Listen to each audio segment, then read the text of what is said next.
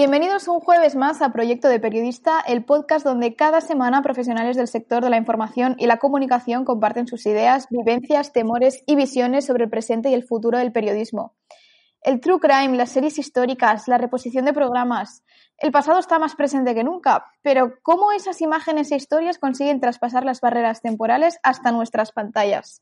La respuesta es compleja porque son muchas las personas implicadas en la creación de contenidos audiovisuales basados en nuestra historia reciente o lejana, pero no obstante, gran parte del trabajo de investigación recae en una figura no muy conocida, los documentalistas. Podríamos decir que la profesión de documentalista audiovisual nace en el siglo XX como respuesta a la toma de conciencia de la necesidad de preservar las imágenes en movimiento. Por un lado, se conservan para su gestión y explotación, aunque también por la revalorización de los fondos visuales como patrimonio cultural, histórico y sociológico.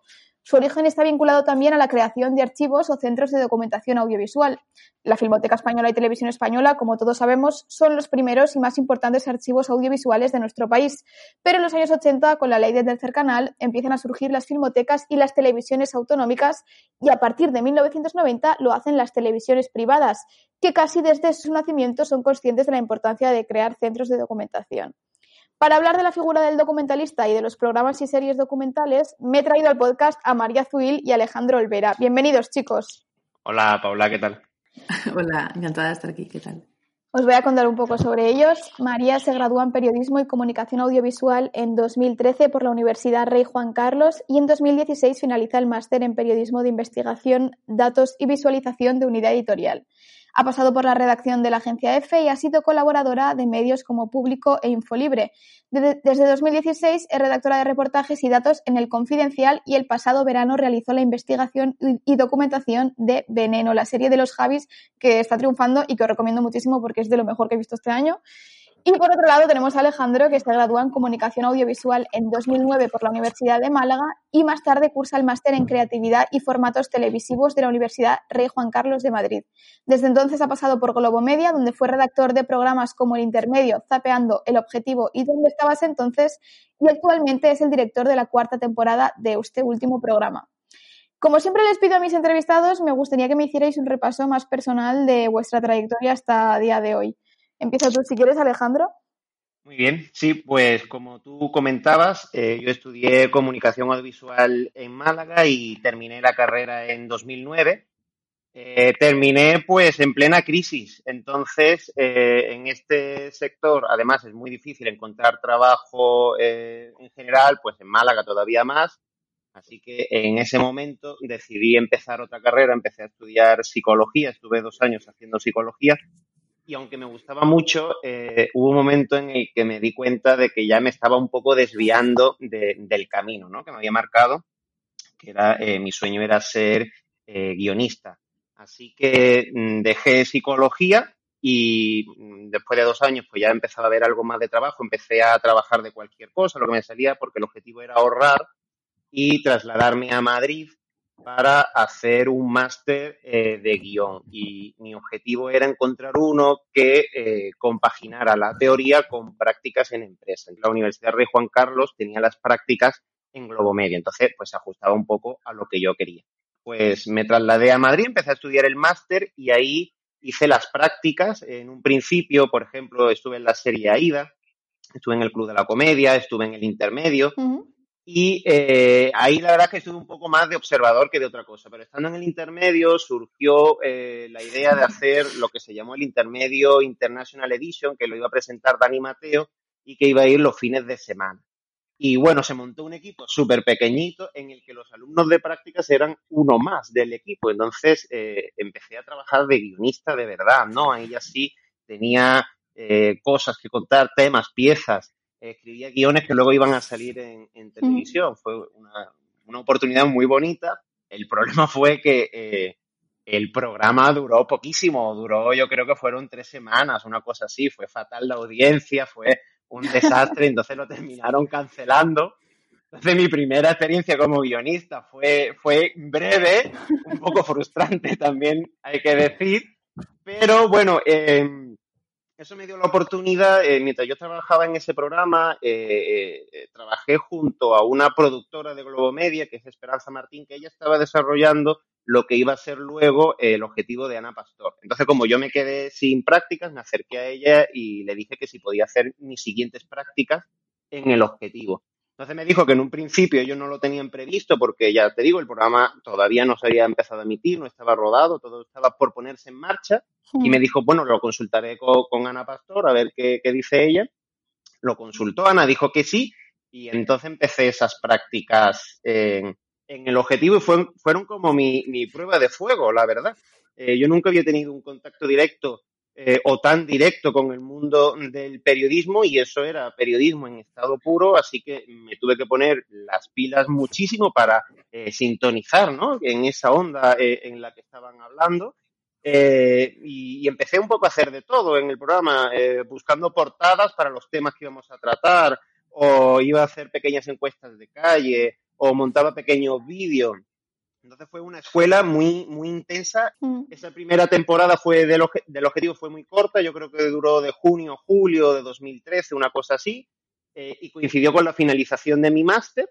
Y bueno, la, la, gran noticia fue que cuando terminó, me dijeron, me ofrecieron quedarme, que si yo quería que, que había pasado esa prueba, ¿no? Que si quería me podía quedar.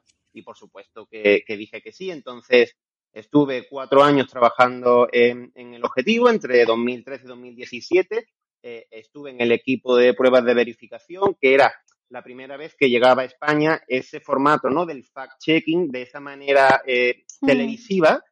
Eh, yo estuve en, en, ese equipo al principio y ya luego en 2017 di el salto como guionista, ¿dónde estabas entonces? Y en 2019 me hicieron director de la tercera temporada y ahora vuelvo a ser director en esta cuarta y última temporada.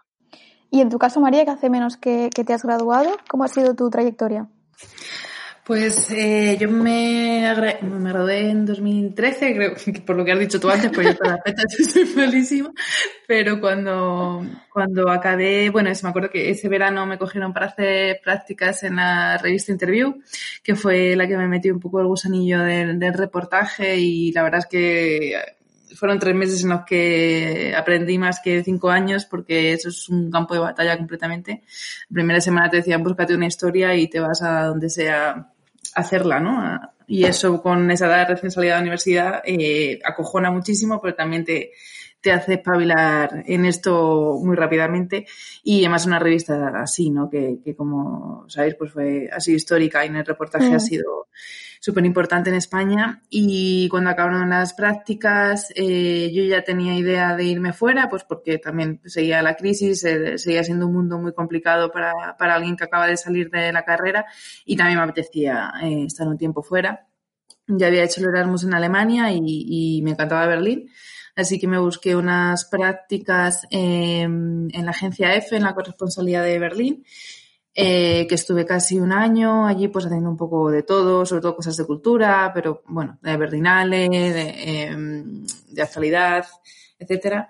Eh, luego lo intenté durante un año más, eh, compaginaba el trabajo de, comunicación de una editorial con, con el periodismo freelance, haciendo cosillas para público, Infolibre, etcétera, pero realmente era bastante complicado. Eh, también veía yo que me empezaba a desviar un poco porque empezaba a ser muy puntual en las cosas que hacían de periodismo y allí pues era bastante complicado encontrar un puesto fijo que te diese un, eh, un sueldo al final de mes eh, trabajando para medio, pues porque los medios que tenían corresponsales ya los tenían, ¿no? Entonces hmm. eh, decidí volver y especializarme, que era algo que me faltaba un poco. Eh, había visto el máster de datos de investigación de una editorial, que me interesaba también esa parte de los datos, ¿no? Que es más, eh, pues más nueva y que en la carrera no lo, yo al menos no lo había tocado para nada. Sí. Y, y, ya eh, pues empecé con el máster y a partir de ahí de, sobre todo me gustaba la parte mucho de investigación también. Y de ahí me cogieron para hacer prácticas en el confidencial, me metieron en reportajes eh, por esa experiencia que tenía en interview y, y, y tal. Y luego ya eh, me cogieron ese verano y llevo pues cuatro años. Eh, luego me metieron en datos y ahora estoy un poco entre las dos secciones, vaya. Hmm. ¿Y cómo te surge la oportunidad de trabajar en Veneno? Pues la verdad es que fue mm, totalmente inesperado porque yo no conocía a los Javis ni nada, pero eh, yo formo parte de la Asociación de Periodistas de Investigación Em, y ellos buscaban una periodista de investigación, periodista de investigación, y no tenían ni idea de empezar a buscar y pusieron en Google periodista de investigación, ¿no? según me contaban después.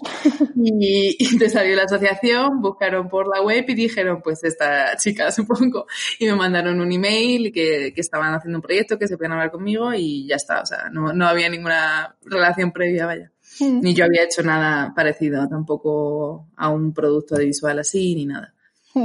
María ya me ha dicho que, no quiere, que no sabe cómo definir a un periodista documentalista, pero venga, os voy a pedir un esfuerzo. Mm, cada uno, ¿cómo, intentaríais definirme esta figura dentro del periodismo, Alejandro?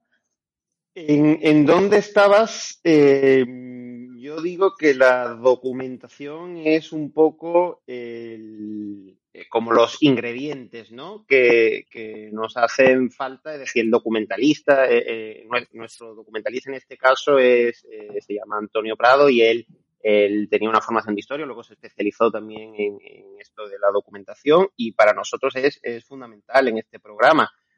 Eh, eh, pues son esos, son como los ingredientes. Tú tienes una receta en la cabeza, pero él tiene que buscarte esos ingredientes para que tú la, puedas eh, cocinar, ¿no? Y, mm. claro, pues es ir buscando en todos esos archivos, en esas fuentes documentales que, claro, ellos controlan muchísimo, saben dónde están, cómo, cómo hay que pedir las cosas. Y muchas veces no solo te traen todo eso que tú les has pedido, sino que te son capaces de encontrar eh, mucho más. Eh, con lo cual eh, te hacen, hacen que el trabajo tuyo, lo que tenías pensado, mejore. Y, a veces es verdad que a lo mejor estamos pidiendo una cosa muy concreta y por la razón que sea, pues ese material ya no existe, ese material tiene unos derechos que no se pueden usar.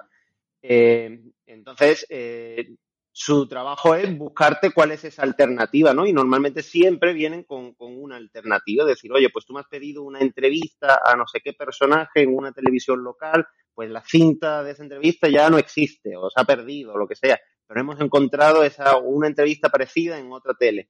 Entonces, eh, para nosotros, en, en dónde estabas, es, una figura esencial para, desarrollar nuestro trabajo. Y tú, María, va, eh, intenta describírmelo un poco. Es que mi trabajo fue un poco distinto en ese sentido, por eso decía que, igual no es exactamente mm. documentación, porque ellos lo que, buscaban más era alguien que se acercase al entorno de la veneno y que hiciese entrevistas sobre todo a gente que la conoció.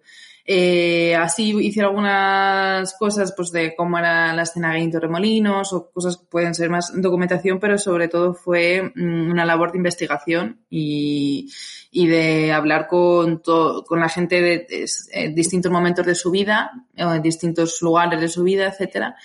Eh, que aportasen un poco los, los flecos, los rasgos de la personalidad para después construir el guion, ¿no? Mm. Y cuando, cuando te encomiendan este, este trabajo, ¿qué es lo primero que haces? Pues lo primero que hicimos fue sentarnos, eh, bueno, coger el libro, que es en que sabéis también que se, que se basa eh, la serie, y sobre todo empezamos a desgranar, porque como sabíamos que el, libro mm, eh, al final era la, historia de Cristina, según Cristina, por muchas cosas podían ser fantasiosas o, o, no ajustadas a la verdad. Entonces, lo primero que hicimos fue, vale, tenemos todo esto, vamos a dividirlo en bloques, ¿no? Que es un poco también, a lo mejor, los capítulos que, que han quedado al final. Pues la parte de su época de eh, prostitución en el Parque del Oeste, la época de la tele, la época, la, por supuesto, la parte familiar, la cárcel. Entonces, eso, como estos temas se fueron englobando y a partir de cada tema eh, qué fuentes te pueden servir, esas fuentes, mm, qué otras fuentes te pueden, te pueden facilitar e ir ampliando un poco el espectro y el esquema hasta intentar llegar a lo, a lo máximo posible porque además nunca sabes quién la puede saber mejor un detalle que puede venir bien o no. Entonces, bueno, eh, de máximo siempre teníamos una lista gigante de nombres al principio y luego ir viendo a ver quiénes, a quiénes podemos llegar y también quién quería hablar. Cierto. Y en el caso de donde estabas entonces, Alex, ¿cómo se empieza a preparar una temporada? Ahora que estáis sumergidos en la cuarta. En la cuarta, sí. Eh, pues mira, lo primero que hay que hacer es lo que llamamos vaciado de años, ¿no? Entonces, eh, es ir a la hemeroteca eh, y cogerse año por año y empezar a bucear en los periódicos casi día a día para ir viendo cuáles son esos temas, los, los temas de los que, más conmoción causaron, los que más eh, impresionaron, los más importantes, ¿no? De, todos los años. Y entonces empezamos a, rellenar páginas y páginas con esos acontecimientos importantes y yo qué sé, llegamos a juntar como 10, 12 páginas de, contando, pues eso, con a todos los niveles, con temas de todos los niveles, político, económico, social, musical, deportivo, internacional, entonces, este es un proceso muy importante, no te puedes dejar nada atrás, sobre todo porque luego cuando se emite el programa, si te dejas algo muy importante, siempre habrá alguien en Twitter que te diga, pero hombre, ¿cómo no habéis sacado esto que fue tan importante? Entonces, bueno, es, bueno hacer eh, exhaustivamente ¿no? este, este trabajo. Y luego, una vez ya tienes eh, todo eso hecho, seleccionas por año los 10 eh, 12, 13 temas más importantes que luego vas a desarrollar. Eh, elaboras un poco las escaletas, eh, compartes esos temas con, pues, con todo, ¿no? con los redactores y demás, y, repartes los temas en redacción. Quizás el trabajo de redacción es el que eh, tiene una, un perfil que se acerca más ¿no? al interés que puede tener este podcast, que son los periodistas. Mm. Ellos luego, una vez tienen esos temas, tienen que documentarse para, saber cuáles fueron los momentos claves en el desarrollo de ese acontecimiento. Eh, tienen que empezar a buscar testimonios, hacer la grabación, guionización y montaje. Y quizás sea en la búsqueda de testimonios en lo que el, equipo eh, de periodistas que tenemos es, es excepcional, porque imagínate, tienes que encontrar a gente que ha sido protagonista o ha vivido eh, o ha sido testigo de acontecimientos que ocurrieron hace 30 o 40 años. Eh, y dan con ellos, dan con su teléfono y consiguen hablar con ellos y, conseguir que se pongan en, el programa y que es, lo que se ha convertido en una, en una seña de identidad y muchos de ellos son gente anónima. Hmm. Y eso, eso, se, eso se ha conseguido, entre otras cosas, porque eh, hace 30 o 40 años, cuando ocurría un, lo que fuera, eh, y se hacía una crónica eh, en el periódico, se ponían nombres, apellidos, incluso la calle en la que vivía la gente. Una cosa que eso, bueno, ya con el tiempo se ha ido, ya, ya no aparece así, aparecen las iniciales o así, pero es que antes ponían nombre y apellidos y la calle, entonces, claro, eh, facilitaba un poco ¿no? el trabajo de ir encontrando, la, encontrando a esta gente.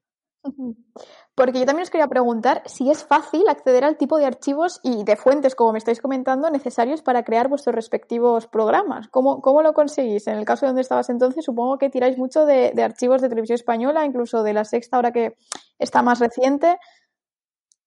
Sí, tú, hacías un, poco, eh, lo comentabas al principio. Eh, cuando hicimos la primera temporada, que fue de 1977 a 1990, si no recuerdo más, mal, eh, ahí eh, claro, nuestra fuente principal era Televisión Española, eh, el nodo, que pertenece a Televisión Española, y la agencia F. Eh, y luego siempre que entrevistamos a alguien, le preguntamos si tiene material personal suyo, de fotografías o lo que sea, que, quiera aportar ¿no? para ilustrar la pieza. Pero básicamente esas eran nuestras, las puertas a las que podíamos llamar.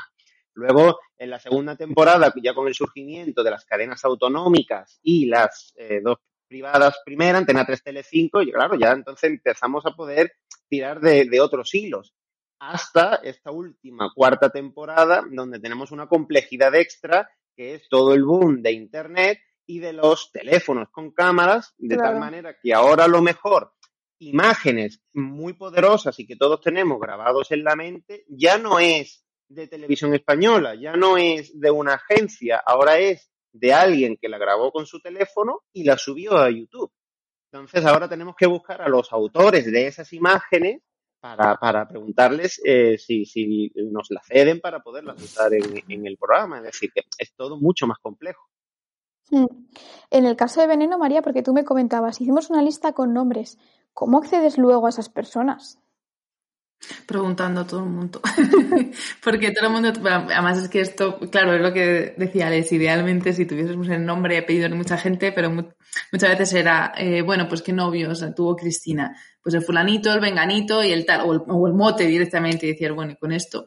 Eh, pues si tenías el apellido o alguien se acordaba del apellido, lo buscabas por Facebook y a muchos, pues gracias a redes sociales que ahora también facilitan bastante, les localizamos por ahí pero si no, pues a través de conocidos o si, por ejemplo, me decían en el nombre de una, de una trans con la que compartí la calle, ¿no? Pues la, que solía ser el apodo, pues preguntándole a todas con las que hablase, oye, ¿y sabes qué fue de esta? ¿Y quién no? Y, a lo mejor alguien te dice, pues sí, pues murió o ahora vive no sé dónde y ir tirando un poco del hilo, la única manera en este caso.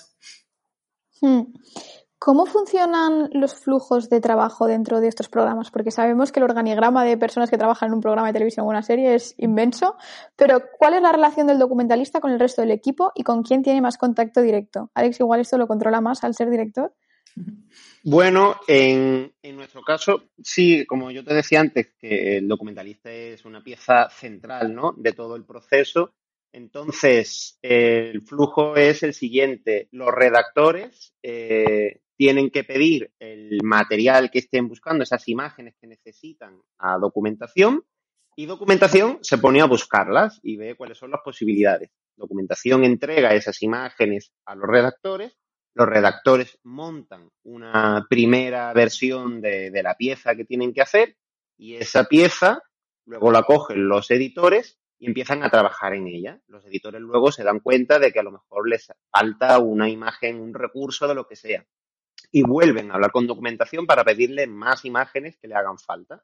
Entonces, una vez la pieza ya está terminada, ya la prueba dirección y demás, eh, entonces ahora documentación lo que tiene que hacer normalmente era, pues, mm, normalmente se, se, empieza trabajando con las imágenes en baja calidad y entonces luego hay que pedir las imágenes en alta calidad, volverlas a mm. mandar a los editores para que las cambien y luego, bueno, pues eso, si tenemos imágenes con derecho, pues tener eh, eh, tener controlados todos los derechos de, lo que estamos usando.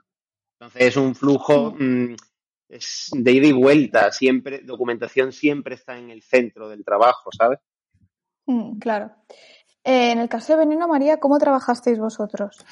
Bueno, yo como era externa, con la productora, eh, fue sobre todo a base de reuniones. Yo eh, me tiraba a lo mejor dos semanas investigando, recogía un poco todas las claves, todo el mundo con el que había hablado y teníamos una reunión allí con, Javi Calvo y Fabián Brosi y veíamos pues lo que servía, lo que... No lo que no, porque yo creo que esto, hasta que no montaron el guion y tal, mmm, era un poco lo que decía antes, ¿no? De máximos. Pero sí, igual, pues por aquí nos interesa más o, nos, o nos eh, falta mucho de saber un poco más a lo mejor de la parte de la cárcel, un poco guiando según lo que íbamos eh, consiguiendo y lo que faltaba, los flecos que iban quedando un poco para la serie, pero sobre todo eso, con reuniones cada dos, cada semana o cada dos semanas y con mucha comunicación también por WhatsApp, cada vez que necesitaban algo o a ellos también les llegaba a lo mejor un nombre, un aspecto de su vida, pues oye, nos hemos enterado de esto, mira a ver si puedes eh, investigarlo un poco o enterarte de algo, a ver si alguien puede saber. Y así durante eh, dos o tres meses creo que, fue al final la investigación, ¿no? Un trabajo un poco detectivesco, ¿no? Por lo que veo en, Sí, ah, sí. Totalmente, sí, sí. La verdad es que sí, es, es, es peculiar porque en, en, mi trabajo como periodista, ¿no? Estamos acostumbrados a, investigar, pero siempre tenemos un foco, un enfoque, una, algo que sabemos que nos sirve y que no, porque además nosotros vamos a ser los propios productores después de la pieza final. Pero aquí es un poco todo, todo, todo puede ser importante, ¿no? Yo siempre digo el mismo, el detalle de, un detalle de que sale en la serie del flan, ¿no? De la veneno comiendo flanes. Pues eso es algo que me comentó una compañera suya de la calle que, que le daba por hacer dietas raras y de repente pues se plintaba 15 flanes de golpe, ¿no? Y eso a lo mejor yo si hubiese hecho un reportaje pues no sé si lo habría recogido. Son detalles que no sabes hasta qué punto van a servir o no para el guion, ¿no? Es, es, es, sí, es mm. muy curioso en ese sentido. Qué curioso. Eh, os preguntaba que lo, últimamente, es, eh, como he comentado antes, los formatos basados en la historia reciente o incluso muy antigua están bastante en auge. Mm, ¿Por qué creéis que, es esto?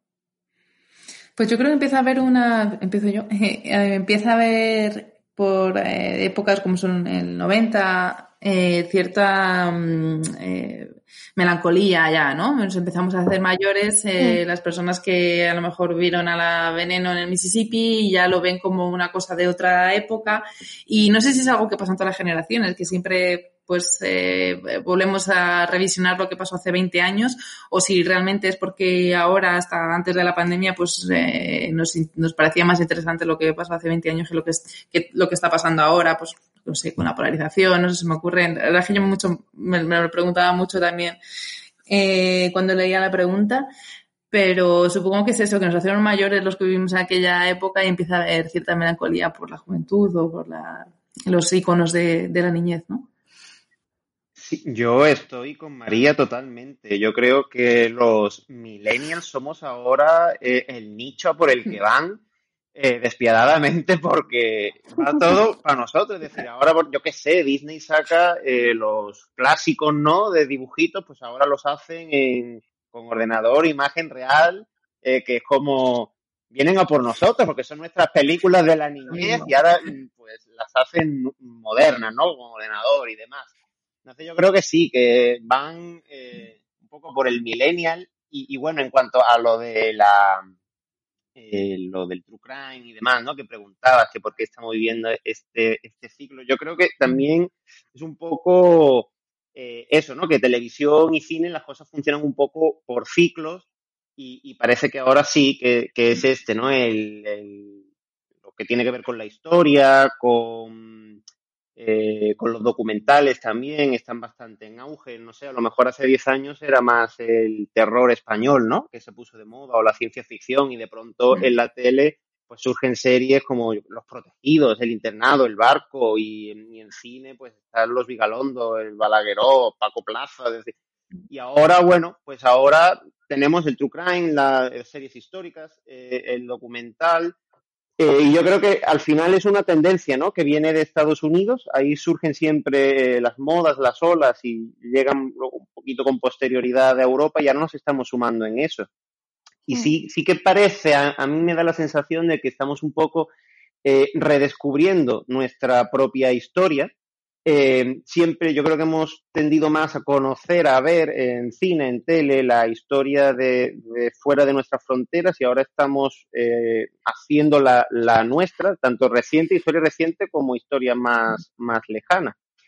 Y, y creo que, que, eso es una cosa buena y que muy interesante que nos demos cuenta de que tenemos eh, uno, muchos personajes que son muy, muy poderosos. Y a mí, por ejemplo, trabajar en, en donde estabas me ha ayudado a, conocer mucho mejor eh, la historia de, mi país de los últimos 40 años y entender mucho mejor dónde estamos, por qué estamos aquí, eh, por qué España es ahora como es eh, no sé, eh, me parece muy, muy útil, ¿no?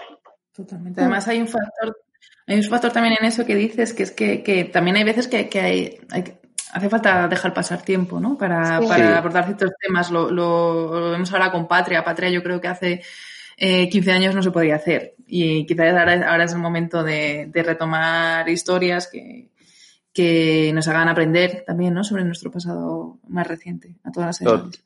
Totalmente, porque eh, una de las cosas que hemos, el analizar eh, los temas de hace 40 años, de hace 30 años, eh, los estás viendo de, de, otra perspectiva, ¿no? Y muchas cosas te sorprenden, ¿no? Y te das cuenta, muchas veces, la mayoría de las veces para bien, de cómo hemos cambiado, de que hemos evolucionado, de que hemos avanzado. Uno de los retos a los que nos enfrentamos en esta cuarta temporada es que perdemos esa perspectiva histórica, porque esta última temporada va de 2011 a 2020, es decir, claro. que este año todavía está, está, ocurriendo. Entonces, bueno, tendremos que eh, hacer un esfuerzo extra para intentar, pues eso, desapegarnos ¿no? de los temas, alejarnos con la mirada para poder eh, entenderlos y enfocarlos bien. Hmm. Me gustaría que, que, me contarais algún momento que guardéis con, con especial cariño, mmm, tanto de vuestra, bueno, tu paso por donde estabas, Alex, como durante el proceso de, de documentación para la Veneno, María. Mm, con la Veneno ha habido varios momentos porque al final, bueno, yo la verdad, mi relación con la Veneno, yo eh, cuando la Veneno salió en la televisión por primera vez, yo tenía seis años. O sea, para mí siempre ha sido pues un personaje un poco estrambótico de la tele, eh, pero un poco sin más, ¿no? Pero al final cuando te metes tanto en historia, pues te acabas también implicando y de alguna extraña manera cogiéndole cariño también, ¿no? Hablando tanta gente que la conoce y y metió, metió de tanto en su vida, ¿no?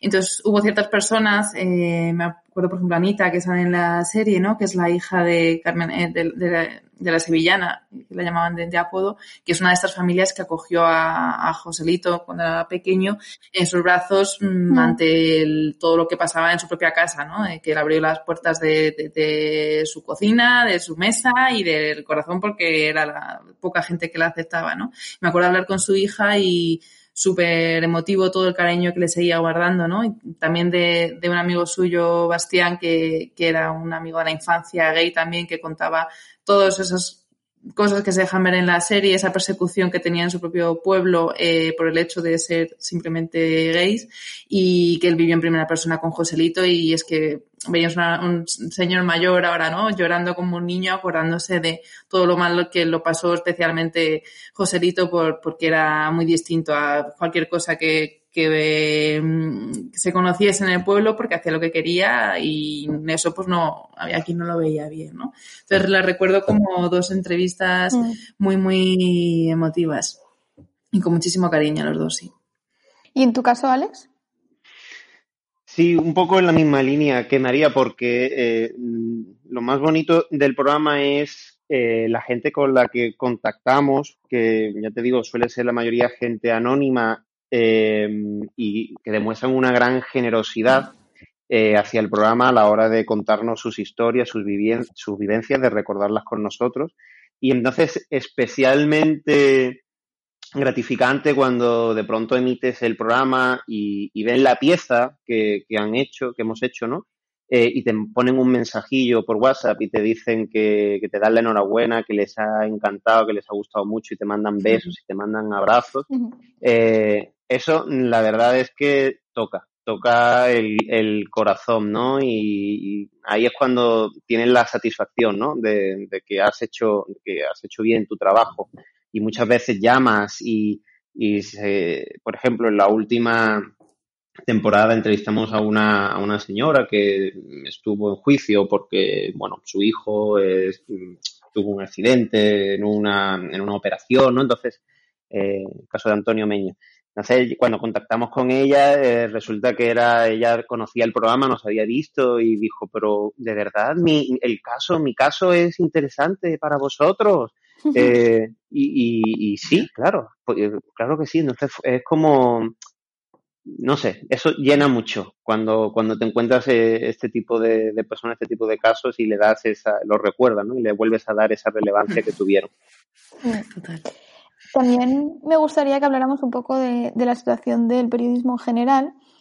Os quería preguntar, porque siempre se dice que la mayoría de trabajos relacionados con los programas televisivos, con el mundo audiovisual, sufre una, una temporalidad muy grande, aunque yo esto lo ampliaría a todo el periodismo en general. eh, no sé si habéis experimentado este problema en vuestras carreras, María. Eh, muchísimo. No sé si... O sea, lo que pasa es que la temporalidad aquí tiene el nombre de las prácticas, totalmente. ¿sabes? Al menos en mi caso, yo creo que mucha gente fue así. Yo hice hasta conseguir mi primer contrato eh, cuatro prácticas. Eh, y de hecho, dejándome el último año la matrícula abierta, eh, lo típico que hicimos un montón, simplemente va a poder seguir haciendo prácticas, o sea, porque no, vea, no, ve, no veías o sabías que, es que era la única manera de conseguir un, un puesto de trabajo más o menos estable. Eh, entonces, yo hace ya cuatro años que, que, sí que tengo, que mi situación está un poco mejor, pero yo creo que sigue igual, que la única manera de entrar a un medio es eh, haciendo muchas prácticas y tener la suerte de que caer en, una, en un medio en el que en ese momento se pueda permitir contratarte, porque muchas veces ni siquiera ves que sea por la valía de, de mucha gente que, que hace prácticas, ¿no? Sino que no se puede, no hay hueco, no hay dinero y, y no te queda otra que pues seguir empalmando unas con otras. Hmm. Y en tu caso, Alex, porque tú sí que has estado más metido dentro del mundo audiovisual. Sí, claro, yo del periodismo no conozco tanto, más del mundo audiovisual, pero vamos, que somos primos hermanos y, y, nos, y nos afecta, nos afecta exactamente eh, los mismos problemas. Y es cierto que por lo general hay mucha temporalidad eh, y entonces al principio pues vas encadenando contratos temporales que tienen que ver con las características del programa en el que estés, ¿no? Haciendo prácticas o trabajando, lo que sea. Si es un programa diario o semanal que tiene mucho que ver con la actualidad, pues normalmente eh, tengas trabajo de septiembre a junio, ¿no? Y, y, el parón de, y no trabajes en el parón de verano. Si son programas eh, que más son más seriales, a lo mejor que la cadena te está comprando una serie de capítulos, pues 10 capítulos, pues trabajas eh, los, no sé, a lo mejor son entre 6 y 8 meses, ¿no? Lo que se tarda en, en hacer ese programa. Mm. En mi caso, pues un poco como decía María, pues yo empecé en Globo Media, allí era una productora muy grande, entonces cuando eh, el objetivo paraba en verano, pues yo podía hacer, seguir trabajando a lo mejor en zapeando, cubriendo vacaciones, ¿no? En, durante eh, los meses de julio y de agosto y luego volver al objetivo. Eh, entonces, bueno, llegó un momento en el que a mí me hicieron también indefinido en Globo Media, ya luego surgió la oportunidad de irme a Neutral y yo ya me fui a Neutral eh, como indefinido también. Y, y, ahí, pues nada, pues cuando eh, se termina un proyecto, pues nos enganchamos a otro que esté en ese momento o intentamos arrancar alguno nuevo. Mm. Pero bueno, yo sé, sí sé que fuera, pues que hay bastante temporalidad todavía. Más allá de eso, ¿con qué dificultades creéis que se encuentran ahora los periodistas más jóvenes que están intentando entrar en el mercado? Pues ahora es que está la situación muy difícil, ¿no? Con el tema, claro, con el tema de la pandemia, ahora encima es todo más complicado. Eh, y la, pues es que sigue estando el mismo problema, pues encontrar ese hueco, eso que decía María, eh, tener también ese, ese factor suerte que también está, que no es ya solo también lo que valga, sino también en la suerte de estar en el lugar adecuado, en el momento adecuado. Eh, que evidentemente si no te lo curras, eh, si no das el callo, ¿no? Cuando, cuando estás, no te vale de nada. es decir, luego te lo tienes, lo tienes que trabajar, pero hay un factor eso, pues de buscarte unas prácticas que luego en, un, en una empresa donde mm, haya alguna posibilidad luego de quedarse. Pues es que es, es, lo mismo. Hmm. Y también que tengan espacio para hacer cosas, porque también me he encontrado con prácticas de la mitad de la redacción ser becarios y durante tres meses no hace otra cosa que poner negritas y links a noticias, ¿sabes? Entonces, claro, es muy difícil también, eh, o sea, es muy difícil incluso que te guste y que salga de ahí y digas, pues voy a hacer, meterme en otra práctica, porque claro, con especies así, eh, pero realmente caer en un medio que diga, venga, mm, apuesto por ti, a ver qué haces, ¿sabes? Hmm. Sí, sí, totalmente.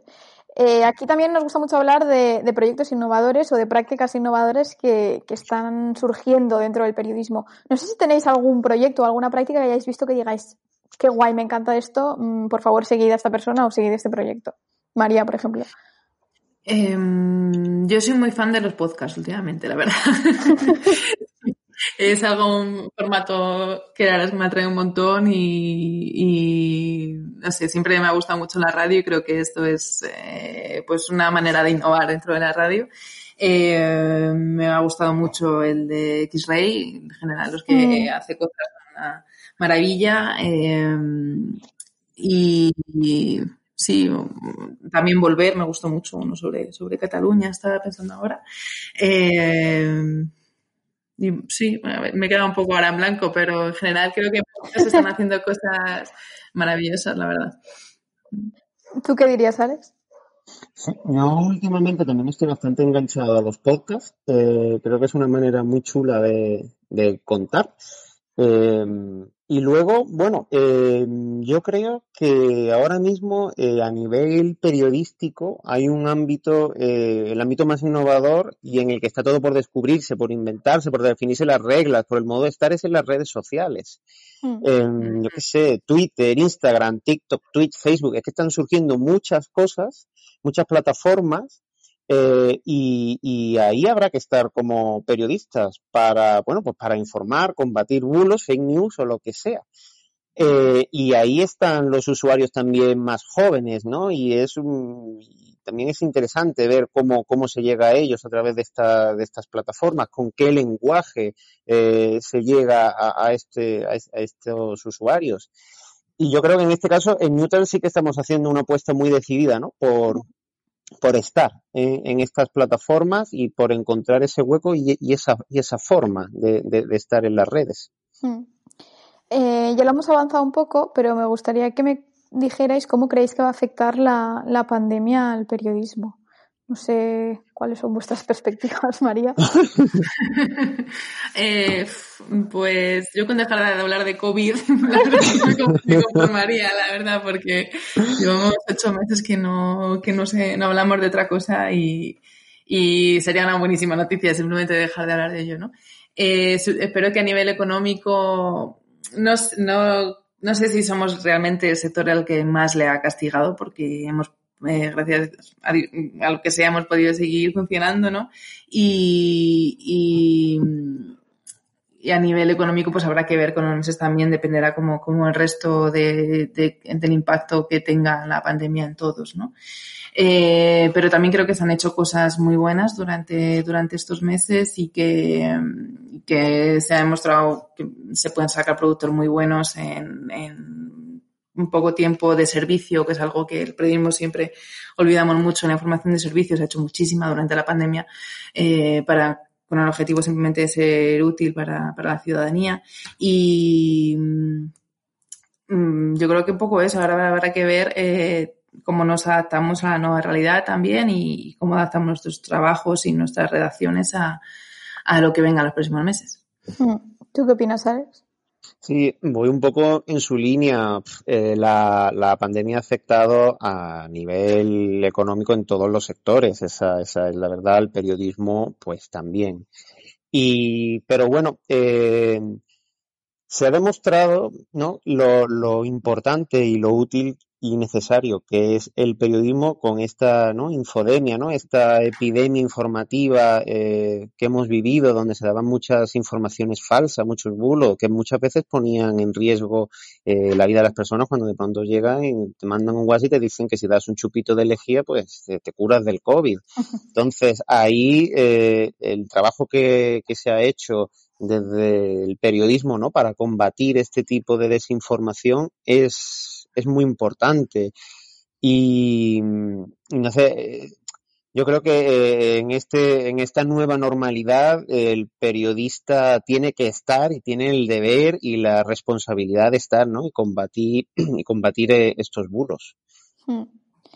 Para ir acabando, siempre, siempre les pido a los invitados que me den un consejo que les gustaría a ellos que os hubieran dado cuando estabais estudiando la carrera o nada más salir. Un consejo para los jóvenes periodistas que salen ahora de la facultad. María. Mm, pues eh, que no esperen a estar en ningún medio para hacer cosas, que si tienen historias o mm, proyectos en la cabeza, cosas que les apetezcan, eh, las hagan, que, que, afortunadamente ahora es fácil con las redes sociales y con Internet eh, no depender de que alguien te dé un espacio para, para hacer cosas y mm, que también que intenten especializarse, ya sea en un área o bien en un formato, en un tipo de, periodismo que les guste, en algo que les guste. Eso, mm. eh, porque si no te gusta, luego es, no es una profesión fácil, es una profesión en la que hay que echar muchísimas horas y si no te gusta, pues puede llegar a, cansar todo ese volumen de trabajo. Mm. ¿Y Alex? Sí, a mí eh, uno de los consejos más útiles, ¿no? Que a lo mejor ahora eh, se ve como muy obvio, pero yo cuando estaba en la carrera pues no lo vi y me lo dio un profesor visitante en la universidad y dijo, chicos, tenéis todo lo que necesitáis en el bolsillo. Es un teléfono móvil que tiene cámara y un micrófono. Es decir, y, y eso era, pues imagínate, en 2009. Ahora mm. hay teléfonos móviles con unas cámaras y unos micrófonos impresionantes. Entonces, un poco lo que decía María, ¿no? Eh, luchad por vuestras historias, contad vuestras historias, no esperéis eso a que, a que alguien eh, os contrate para hacerlos. Id haciéndolo, eso no quiere decir que, claro, que haya que seguir buscando, ¿no? Trabajo para estar en otras productoras o lo que sea, pero que, que con ahora mismo la, el desarrollo tecnológico nos permite eso. Y, luego yo diría que, que, sean valientes, que salgan a buscar eh, la oportunidad, esa oportunidad, y la oportunidad no va a llegar, van a, vais a tener que salir, ¿no? A encontrarla. Y, y, en este sentido hay una anécdota que a mí siempre eh, la he tenido en, en, la cabeza, a mí siempre me ha ayudado mucho y es una anécdota que cuenta Fernando Trueba. Eh, eh, cuando él ganó el Oscar a Mejor Película Extranjera por Belle Époque, él pensaba que después de haber ganado ese premio, ¿no? El mayor reconocimiento que a nivel mundial, ¿no? Que se puede hacer, que le iban a llover las ofertas de trabajo, que los productores iban a ir a su despacho a ponerle montañas de dinero encima de la mesa para realizar su siguiente película. Y entonces él dijo que estuvo esperando durante un año, él contaba eso, estuvo esperando durante un año y nadie llamó a su puerta. Nadie. A pesar de que había ganado un Oscar. Y entonces se dio cuenta de que, eh, pues eso, que las oportunidades no iban a, e, a, ir a por él, sino que él tenía que ir a buscarla. Entonces el tío pues se puso y escribió su siguiente película y con ese guion bajo el brazo se fue a las productoras a intentar venderla. Evidentemente, cuando ya tienes un Oscar, pues es más fácil que, te abran las puertas. Pero que eso, sal, salir a buscar la, la oportunidad. Hmm. Eso es lo, lo que yo diría. Sí, sí. Totalmente de acuerdo. Totalmente. Pues hasta aquí ha llegado el programa. Muchas gracias chicos a los dos por, por venir a contarnos vuestras historias. Un placer teneros aquí. Muchísimas gracias. Y mucha suerte con el proyecto. Muchas gracias. Y vosotros podéis seguir el podcast en Spotify y nos escuchamos la semana que viene.